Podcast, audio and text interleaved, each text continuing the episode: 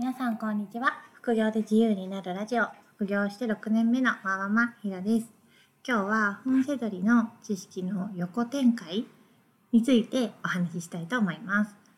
高く売れる本を見つけると、その本の特徴を別の本にも当てはめて、高い本を探すってことを横展開って言ったりします。このキーワードが入ってると高いのかなって予想を立てて、うん、別の本を見てみるとか出版社とか著者に注目して見てみるとか、まあ、いろんな横展開の方法があります。ただ目の前の本が高いのか安いのかって調べてみて高かった安かったっていうだけだと、まあ、あんまり仕入れの効率は上がらないし単純作業でつまらないですよね。まあ、それでも稼げれば何でもいいっていう時にはあんまり横展開とか考えなくてもいいんですけど私はやっぱりやるなら、まあ、楽しくやりたいなと思ってるので、うん、こういう特徴の本は高いんじゃないかとか予想しながらやるのが好きです。本の棚を並べ眺めて高い本を見つけるっていうやり方だったら、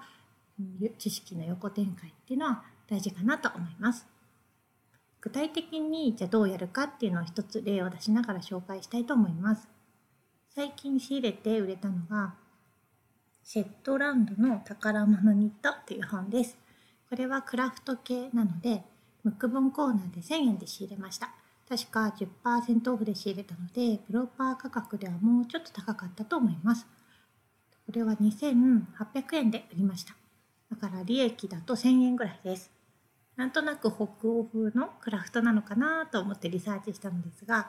シェットランドっていうのを初めて聞いた言葉だったので調べてみました。アマゾンでジャンルを本にしてシェットランドって入れて調べてみると編み物やレースのそういうクラフト系の本で、うん、1000円から2000円ぐらいで売られてる本がたくさん出てきます。表紙の感じをなんとなく頭に入れつつ、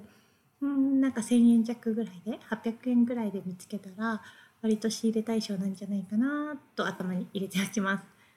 あとはそのフェアアイルっていう言葉も結構一緒に出てきたので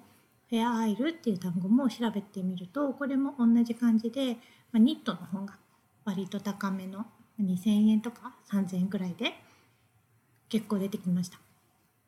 だから一緒にフェアアイルも覚えておこうっていうのが私なりの横展開です、まあ、ここで終わりにしてもいいんですけど私はシェットランドとかフェアアイルってどういう意味なのかなっていうのも調べます。その方が自分の中で記憶に残るし、まあ、いつ使うか分かんないんですけど雑学も増えて結構楽しいです。本セドリのためだけだったら意味まで調べなくてもいいかもしれないんですけどね。シェットランドっていうのはスコットランドにあるシェットランド諸島っていう島の名前だそうです。でフェアアイルはフェア島っていうシェットランド諸島の中の一個の島で伝統的ななんかニットの柄とか編み方があるみたいですよ。また一つ雑学が 増えました。クラウド系は結構地名とか国名がタイトルに入っていることが多いです。本セドリの横展開の例が伝わりましたでしょうか私も仕入れたものを全部そうやって細かく仕入れてるわけじゃないんですけどなんか自分がちょっと引っかかった単語とか出版社著者などがあればなるべく好奇心を持って調べるようにしています。まあ何でも楽しんでやるのがコツっていうことですかね。仕入れの参考になっていたら嬉しいです。ブログでは本セットのやり方や販売例を紹介しているので、興味がある方はぜひご覧ください。それでは次回の配信でまたお会いしましょう。ひろでした。さよなら。